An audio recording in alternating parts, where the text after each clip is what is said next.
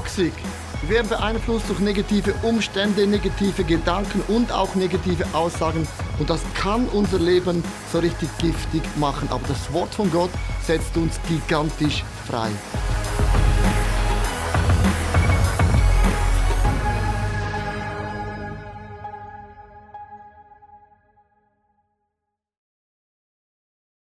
Das Thema heißt ähm, riskante Umgebung. Und ich möchte beginnen mit einer Frage, die ein Schriftgelehrter Jesus gestellt hatte. Eines Tages fragte ein Schriftgelehrter Jesus, wie kann man sicher sein, dass man in den Himmel kommt? Und dann sagt Jesus, liebe Gott von ganzem Herzen, deinen Mitmenschen wie dich selbst. Und dann stellt dieser Schriftgelehrte so eine provokative Frage und sagt, ja Jesus, wer ist dann mein Nächster? Die Frage ist, wer ist mein Nächster?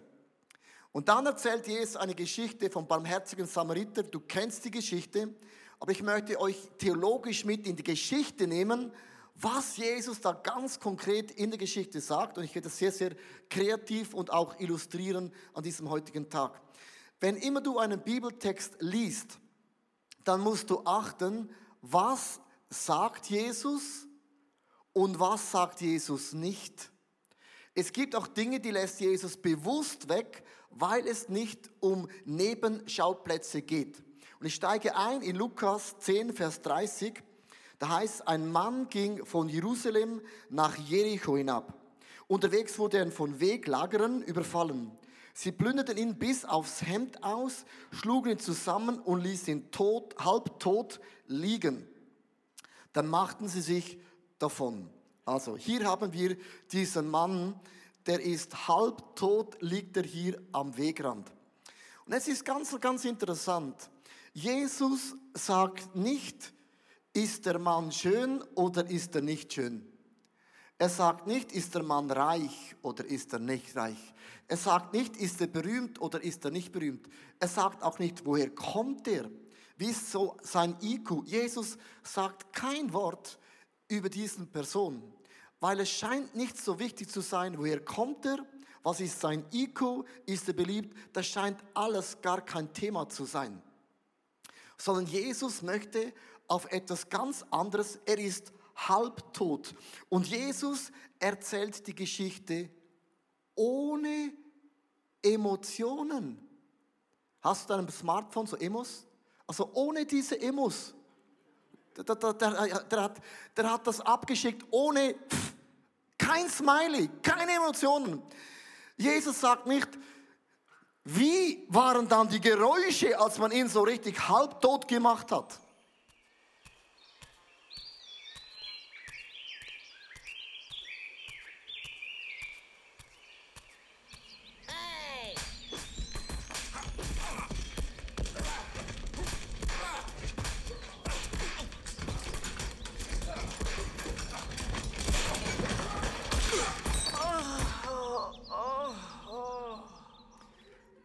Also keine Emos, keine Geräusche. Drittens, Jesus bringt keine direkte Rede, sondern äh, da ist ein Mann halbtot und Jesus bringt das forttrochen, ohne Emotion. Einfach, da ist ein Mann halbtot, liegt er da. Punkt. Weil es geht nicht um die Geschichte, woher kommt er, was hat er dabei erlebt. Und hier gibt es zwei Städte, die sind hochinteressant. Jerusalem, das liegt 610 Meter über Meer. Und das ist eine Stadt, da geht man hin, um Gott anzubeten. Eine Stadt, die Gott sucht. Jericho liegt 250 Meter unter dem Meeresboden. Jericho steht für eine Stadt, die hat Gott verflucht. Und dieser Weg geht 27 Kilometer einfach schön den Berg runter. Das ist das Setting eine heilige Stadt und da geht ein Mann in eine Stadt, die ist von Gott verstoßen. Was macht dieser Mann in dieser gottlosen Stadt? Das ist dieses Setting, das Jesus bringt. Jetzt bringt er drei Männer in das Spiel. Zwei haben einen Beruf und einer kommt aus einer Nation. Und auch das ist kein Zufall. Die erste Person, das ist der Priester. Lukas 10, 31. Zufällig kam ein Priester denselben Weg herab. Er sah den Mann liegen, machte einen Bogen um ihn und er ging weiter. Da haben wir den Priester. Die sind nicht immer die schnellsten, aber die sind auch da. Gut, die haben am meisten den ganzen Tag Zeit. So, der Priester kommt diesen Weg von Jerusalem, alles den Berg runter, stopp. Jetzt schau mal diesen Priester an, dieses mega krasse, gestylte Gewand. Warum wurde der nicht äh, überfallen? Weil jeder Räuber wusste, mit dem Gewand kann ich nichts anfangen. Mit diesem Gewand kannst du nicht robben, man sieht dich von 100 Kilometern schon. Ein Räuber wusste, ein Priester, der kommt von Jerusalem, der hat keine Kohle bei sich. Und das Gewand, das kann man nicht mal brauchen, nicht mal als ein Räuber. Darum hat man ihn einfach sein lassen. Meine zweite Frage ist, warum hat er einen Bogen gemacht? Und wenn wir das Wort Bogen hören, denken wir immer, das hat so viel Platz gehabt in diesem Tal. Das Tal war dermaßen eng, dass man eigentlich gar keinen Bogen machen konnte, sondern er ist eigentlich theologisch besprochen über diesen Mann einfach hinüber gestolpert und ging wieder weg. Warum hat der Priester nicht geholfen? Weil er durfte theologisch gar nicht helfen. Weil die Bibel sagt, der Mann war halb tot. Halb tot heißt blutig. Und ein Priester, der ging einmal pro Jahr nach Jerusalem, um Gott anzubeten. Und ein Priester muss sich heiligen, absondern. Die höchste Aufgabe, die es gibt, Gott zu dienen. Er durfte keine Leichen anfassen. Er durfte kein Blut berühren. Und er war blutig. Er durfte keine Aussätzchen anlangen, sondern diesem Mann zu helfen, blutig zu sein, wäre gegen das Gesetz von Gott ganz krass, hätte das gebrochen.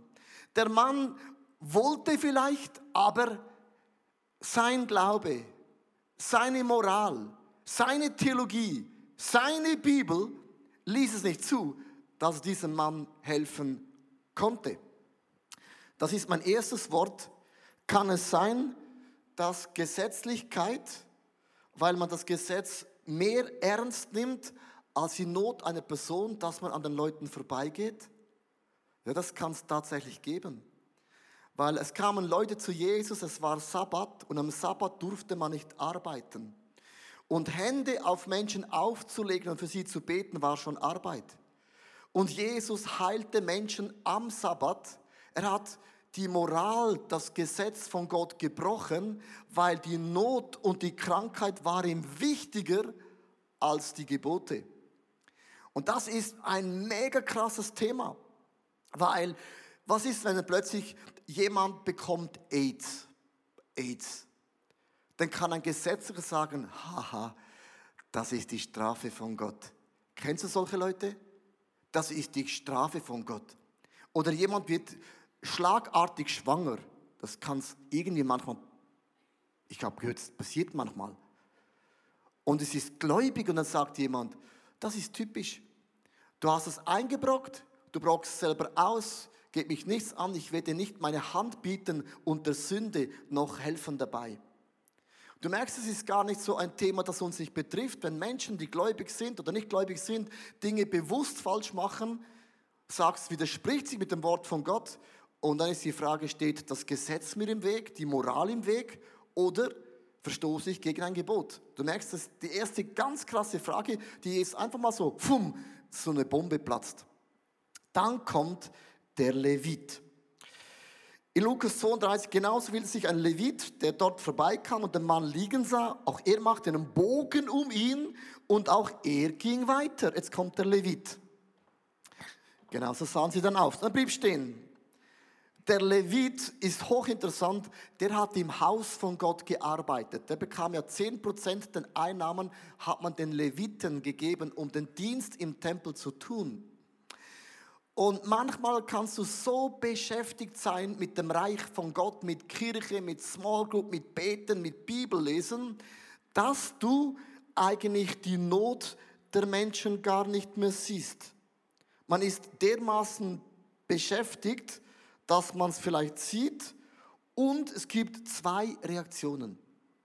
Die einen, du bist so beschäftigt mit dir, dass es darum geht, wie kann ich mehr gesegnet sein, wie kann meine Firma mehr aufblühen, wie kann meine Frau noch besser unterwegs sein, wie können meine Kinder so richtig toll sein. Und man dreht sich alles um sich selber, dass man die Not der Menschen gar nicht mehr sieht. Du siehst die Not in deiner Arbeitsstelle gar nicht mehr. Du siehst vielleicht sogar die Not in deiner eigenen Familie nicht mehr. Und auch er war so beschäftigt, jetzt kommt das Wort, er war gleichgültig und ist gleichgültig über diesen Mann gestolpert. Er macht einen Bogen, bewusst hat er ihn ausgelassen. Ein Levit, das sind auch Leute, die manchmal sagen, ja, wenn es für dich stimmt, hey, dann stimmt es für mich auch. Hey, wenn es für dich stimmt, halb tot hier liegen zu bleiben, dann stimmt es für mich auch. Mega cool. Für mich stimmt's. Hauptsache stimmt für dich. Kennst du solche Leute? Ja, wenn du dich ritzen willst, dann stimmt's für mich auch. Also wenn du fremd gehen willst, ja, dann stimmt's für mich auch. Hauptsache stimmt für dich und es stimmt für mich. Und man kann gleichgültig werden und denken, ja, das machen alle anderen. Hauptsache es tut dir gut, es stimmt für dich. Und ich denkst, ja gut, ob du jetzt ein bisschen Jesus nachfolgst, ein bisschen Buddhismus, Hinduismus, man kann einen guten Religionsmix machen und Hauptsache, es stimmt für dich, weil am Ende, jetzt kommt das Wort, Love wins. Die Liebe von Gott gewinnt eh. Am Ende kommen, wir kommen alle, alle in den Himmel. Darum, wenn es für dich stimmt, stimmt für mich, weil wir kommen ja eh alle in den Himmel. Das ist dann mega gleichgültig. Von gesetzlich zu gleichgültig ist ein großer Sprung Spannungsbogen. Merkst du, Jesus bringt zwei Extreme auf, auf dem Boot. Ich liebe Jesus ist extrem. Und jetzt kommt eine dritte Person und als Jesus, der ist ja nicht ein Meister. Der, Jesus hat Leute provoziert. Bis zum geht nicht mehr. Und das ist die größte Provokation, was Jesus jetzt sagt. Es kommt nämlich ein Samariter.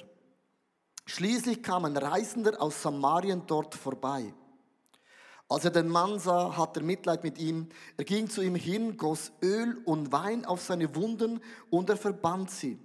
Dann setzte er ihn auf sein eigenes Reittier, brachte ihn an das Wirtshaus und versorgte ihn mit allem Nötigen. Hier ist der Samariter. Als Jesus sagte, wenn der Levit vorbeigeht und wenn der Priester vorbeigeht, das war noch alles kein Thema. Jesus erwähnt ein Samariter. Die Juden, die das gehört haben, gesagt, Jesus, ey, es ist gut. Die Samariter waren die größten Feinde der Juden. Es gab zwölf Stämme Israels und zehn Stämme haben sich abgesplittet, haben ein eigenes Staat im Staat gegründet in Israel haben einen eigenen Tempel gemacht, haben gesagt, wir gehen nicht mehr nach Jerusalem, wir haben einen kürzeren Weg. Sie haben einen Tempel gebaut, haben sich abgeschottet. Als Jesus auf die Erde kam, haben die, die, die Samariter und die Juden haben so Streit gehabt. Und Jesus sagt, es kommt ein Samariter, der Feind wird eigentlich zum Helfer von dieser Person. Und das war der Moment, wo Jesus provokativ eine Bombe platzen ließ. Und die Frage ist, wenn du nicht hilfst, dann wird Jesus deine Feinde brauchen, um Menschen zu segnen. Der Samariter stand für ein Wort, für Gnade.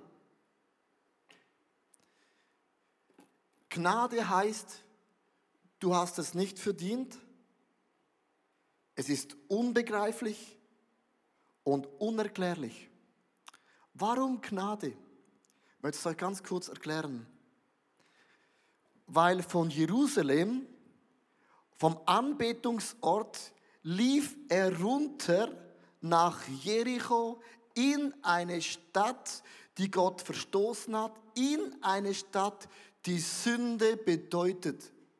Der Mann hat sich bewusst gesündigt, bewusst diesen Weg eingeschlagen. Jeder wusste, niemand geht diesen Pfad darunter. Man nennt ihn den Blutspfad. Jeder wusste, wer diesen Weg geht, ist 99,999 Prozent bist du tot.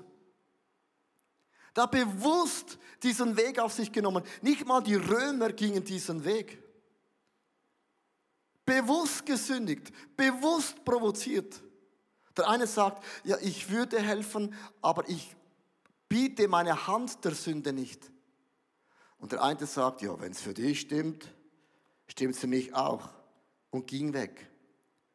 Der Feind Gottes teacht in dieser Stelle, was Gnade bedeutet. Dass die Not der Menschen über deine Gefühle, über dein Gesetz hinweggeht. Ich möchte diese Position von Jesus in einer Meistergeschichte zusammensetzen. Und das ist nämlich die Ehebrecherin, bringt genau dieses Beispiel wunderbar zusammen. Man erwischt eine Frau beim Ehebruch und man wirft sie vor die Füße vor Jesus und den Leuten. Man hat aber nur die Frau gefunden, der Mann war keine Ahnung irgendwo. Und jetzt sagen die Leute Jesus, heißt es nicht im Gesetz, dass man sie steinigen muss? Und dann sagt Jesus, wer von euch ohne Sünde ist, der werfe den ersten Stein. Und als Jesus das sagte, dachten die Leute, jetzt ist er gleichgültig. Jetzt nimmt er das Wort von Gott nicht mehr ernst. Und dann lief einer nach dem anderen weg. Und Jesus sagt, wer von euch ohne Sünde ist, wirft den ersten Stein. Die einzige Person, die diesen Stein hätte werfen müssen, der ohne Sünde war, war Jesus. Er hätte nach dem Gesetz den Stein werfen müssen. Aber Jesus legt diesen Stein weg. Und die Bibel sagt, er fing an, was zu schreiben im Boden. Und bis heute streiten sich Theologen, was hat dann Jesus geschrieben? Hat Jesus so unleslich geschrieben, dass ich nicht mehr lesen konnte? Oder war das, was er geschrieben hat, gar nicht der Punkt? Es war gar nicht der Punkt, sondern es war die Haltung.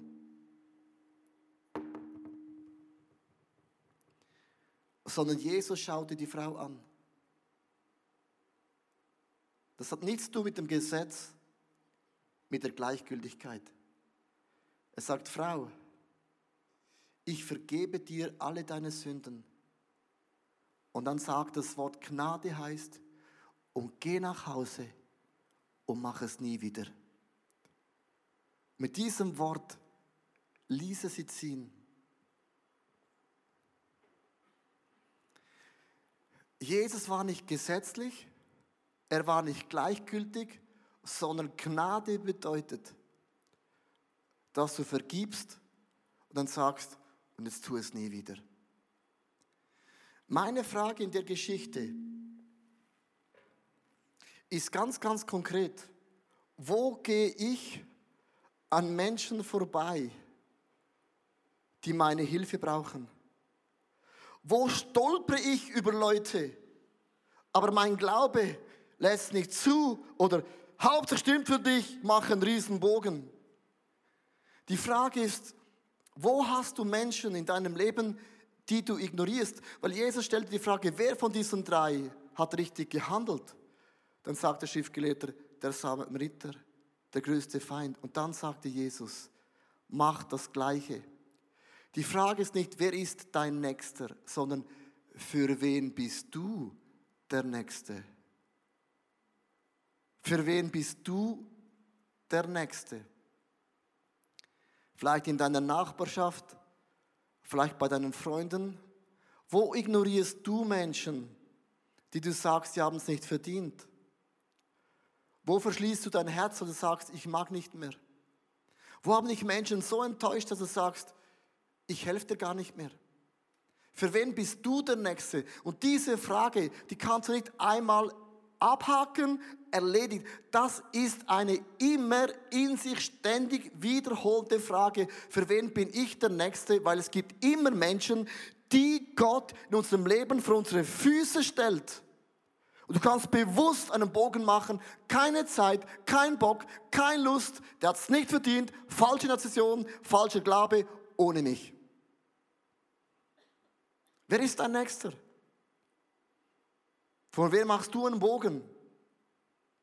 Wir gehen ja alle in eine Weihnachtszeit. Und das ist die Weihnachtsfrage. Kann es sein, dass du vor deinem Vater einen Bogen machst? Der bewusst Alkoholiker ist und deine ganze Familie bewusst einen falschen Weg eingeschlagen hat und jetzt soll ich mich erbarmen über ihn? Das Gesetz sagt nicht verdient und gleichgültig heißt, dann mach doch, was du willst, ich komme nicht an das Fest. Das, sind, das ist die Frage. In deiner Schule, in deiner Firma, in deiner Familie. Über was stolperst du? Es heißt in der Bibel ein, ein, ein mega krasser Satz in Jesaja 58, Vers 6. Und ihr müsst diesen Bibelvers im Kontext zu diesem Mann lesen. Löst die Fesseln der Menschen, die ihr zu Unrecht gefangen haltet. Befreit sie vom drückenden Joch der Sklaverei. Gebt ihnen die Freiheit wieder. Schafft jede Art von Unterdrückung ab. Und das ist die Frage von Jesus an uns alle. Wer liegt vor deinen Füßen? Über wen stolperst du, aber machst einen Riesenbogen? Ich möchte enden mit einem so Grundgedanken, den ich ganz, ganz praktisch euch äh, hineinlegen möchte. Ich bin ja seit 20 Jahren Pfarrer von ICF Zürich, ist schon, oder bald 20 Jahre, ist eine lange Geschichte. Das heißt, in 20 Jahren erlebt man mega viel. Du erlebst Bekehrungen, Hochzeiten, Taufen, Kinder kommen zur Welt, aber du erlebst auch viele Leute, die sich scheiden lassen in der Church. Und die Leute kommen dann oft zu mir und sagen, ja Leo, weißt du, meine Frau, die tut blöd. Und der Mann sagt, äh, ich bin nicht schuldig, es ist nur meine Frau. Und die Frau sagt, ja, der Mann ist schwierig. Jede Person hat eine Geschichte. Und es gibt eine Grundweisheit. Du hast immer zwei Ohren. Du schenkst einer Person immer nur ein Ohr und ist die Hälfte der Wahrheit und der anderen Person das andere Öhrchen. Und dann bist du schon mal theologisch auf der sicheren Seite. Jetzt ist es so, kommen Leute zu mir und sagen, Leo, ich lasse mich scheiden und dann hast du die Geschichte der Frau, die Geschichte vom Mann und dann den Kindern. Wie kann man das Gesetz von Gott lieben? Du sollst nicht scheiden. Das ist ja eine Frage. Bis zu dem, ja, ich verstehe dich, ja, wenn es für dich stimmt, stimmt es für ICF auch bis zum Wort, was heißt denn Gnade? Für mich heißt es immer, dass ich hinsitze und sage zum Mann, glaubst du nochmals daran, dass ein Wunder geschieht? Wenn ein Mann, eine Frau nicht daran glaubt oder nicht daran glauben will, kann ja auch sein, dann wird es mega schwierig. Wenn man nicht will, kann sich auch nichts verändern. Und wenn eine Person sagt, doch, ich will nochmals, dann findet man immer einen Weg der Gnade, dass man die Sache wieder lösen kann. Immer. Sagt eine Person, nein, ich will nicht mehr, dann wird es mega kompliziert. Dann sagt der Person, okay, wenn du was beendest, dann beende das mit Würde, mit Respekt, mit Hochachtung, wie man was beendet. Das ist deine Visitenkarte, wie Menschen über dich denken werden. Etwas anzufangen, das kann jeder. Was zu beenden, das ist Charakter. Das ist das Erste, was ich der Person sage. Ende etwas mit Charakter. Geh nicht in einen Scheidung, Scheidungskampf rein, wo man mehr Geld den Richter gibt, als du selber eigentlich Geld hast. Zweitens, dann sage ich, steh auf, dir sind deine Sünden vergeben. Dann komm nicht am Sonntagmorgen in den Gottesdienst und sag, die Frau kommt um halb zehn und du kommst um elf. Darum haben wir vier Gottesdienste. Und so löst man das. Die meisten Leute sind mit der, mit der Antwort nicht zufrieden. Die sagen, aber du musst diesen Mann Gemeindezucht. Du musst diesen Mann aus der Kirche rauswerfen. Das erwarten Leute immer von mir. ICF muss jetzt diesen Mann rauswerfen, weil er ist geschieden. Er hat das Gesetz von Gott gebrochen. Ja, und der Mann ist bewusst nach Jericho gegangen. Ist genau das Gleiche. Hat bewusst ein Prinzip gebrochen? Man sündigt ja immer bewusst. Sage ich immer, der Gottesdienst, Celebration ist offen für jede Person. Da können Leute reinkommen, wie sie wollen. Da kann jeder Mensch kommen, egal was für eine Geschichte, ist offen für alle. Leiterschaft ist eine andere Frage. Und was ich der Person immer sagen ist, ich helfe dir, das zweite Kapitel aufzuschlagen, dass Jesus auch wieder im Zentrum ist. Und ich sage der Frau, ich helfe auch dir, dein zweites Kapitel aufzuschlagen, dass Jesus auch in deiner Geschichte ist. Und das ist so die Balance zwischen gesetzlich zu sein und sagen kann, geh raus aus der Kirche, du hast alles falsch gemacht, du hast Ehebruch gemacht, da gibt es keine Gnade mehr. Bis zu dem, ja gut, das ist normal, du kannst auch die dritte Frau heiraten, die fünfte Frau heiraten. Es gibt ein Buch Gott der fünften Chance in Amerika, ein, ein, ein, ein Bestseller. Das ist dann wieder, wenn man gleichgültig ist. Und beides ist total falsch. Sondern ich helfe den Menschen, die vor meinen Füßen liegt, mit ihrer kaputten Geschichte, ob sie gläubig sind oder nicht gläubig sind. Weil das ist mein Nächster. Nicht, wer ist mein Nächster? Für wen bin ich der Nächste? Und der Nächste, die Geschichten in deinem Leben, die kann man sich fast nie aussuchen. Per Zufall kam der Priester. Per Zufall geschieht eine Geschichte in deiner Umgebung, wo Gott sagt, du bist die Lösung. Ich gebrauche dein Leben, dass du Gnade wieder hineingibst. Gnade heißt, ich habe es nicht verdient. Es ist unerklärlich und es ist unbegreiflich. Du merkst, diese Geschichte vom barmherzigen Samariter ist eine, eine never-ending Frage. Es ist wie in so einem Dauerloop, wo du immer überlegst, ja, wer liegt vor meinen Füßen? Ich möchte heute beten, weil ich glaube, jeder von uns und auch ich habe eine Person vor unseren Füßen, wo man die Gefahr ist, gesetzlich zu werden. Du hast es verdient. Strafe von Gott, ist, ist ja klar. Bis zu dem, wo man sagt, ja gut, ist nicht so schlimm. Machen alle anderen auch. Gnade heißt, ich vergebe deine Sünden. Steh auf und mach es nicht mehr. Lass uns zusammen beten. Heiliger Geist, ich möchte dir Danke sagen für diese sehr, sehr eindrückliche Geschichte. Ich danke dir, dass ich das Wort von Gott, deine Prinzipien hochhalte, immer noch über alles. Und dennoch möchte ich die Not von meinen Füßen nicht einfach umgehen. Ich möchte auch nicht gleichgültig sein, das so bagatellisieren, es ist nicht so schlimm. Sondern ich möchte meine Hand ausstrecken und ich werde meine Hand ausstrecken zu den Menschen in meiner Umgebung, für du, die mich gesetzt hast. Ich möchte jetzt fragen, gibt es Menschen, gibt es Namen, die dir heute Morgen hochkommen? Namen, wo du sagst, ich kann nicht mehr und ich will nicht mehr vergeben. Leute, die du bewusst, weil du verletzt bist, liegen lässt. Gibt es Menschen, du denkst, die haben es verdient, die Strafe von Gott? Und dann erhebt man sich über Leute. Gibt es Namen? Gibt es Situationen? Gibt es Momente?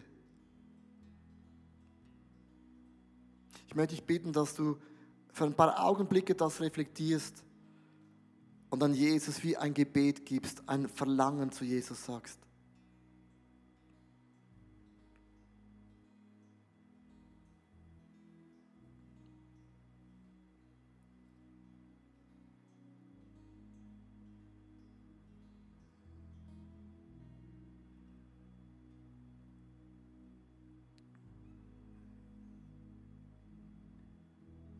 Wen ignorierst du? Welcher Name bringt dazu, die Straßenseite zu wechseln? Ich möchte dich bitten, heute Morgen, Heiliger Geist, berühre mein Herz. Berühre mein Herz, dass ich nicht an den Nöten, Geschichten von Menschen vorbeigehen, ohne auf die Knie zu gehen, ihnen in die Augen zu schauen, in Würde, in Anstand, in Respekt und ihnen Hoffnung zu machen, dass Jesus ist mit ihrer Geschichte, mit ihrem Leben noch lange nicht zu Ende. Ich bete, berühre du mein Herz heute dass ich nicht hart bin, nicht gleichgültig bin, nicht gesetzlich bin, sondern ich möchte so werden, wie du bist, Jesus. Und du hast ein Leben vorgelebt, das hat alle Ketten, das hat alle Strukturen gesprengt, die es jemals gab. Du warst auch politisch nicht korrekt, das hat dich nicht interessiert. Der Mensch steht über Struktur, über Politik, über Hintergründe, über Religionen, weil wir sind die Krönung der Schöpfung. Und ich möchte jetzt einladen, noch Lieder zu singen. Es ist ein Thema, es ist mehr eine Frage, die ich stelle.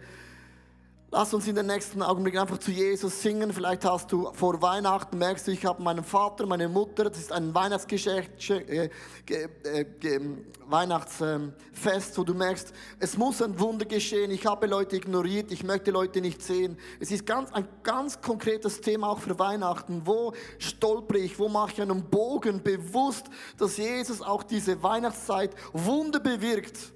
Geschenke verteilt, die mehr sind als materiell. Geschenke der Vergebung, Geschenke der Versöhnung, Geschenke der Annahme und auch der Liebe.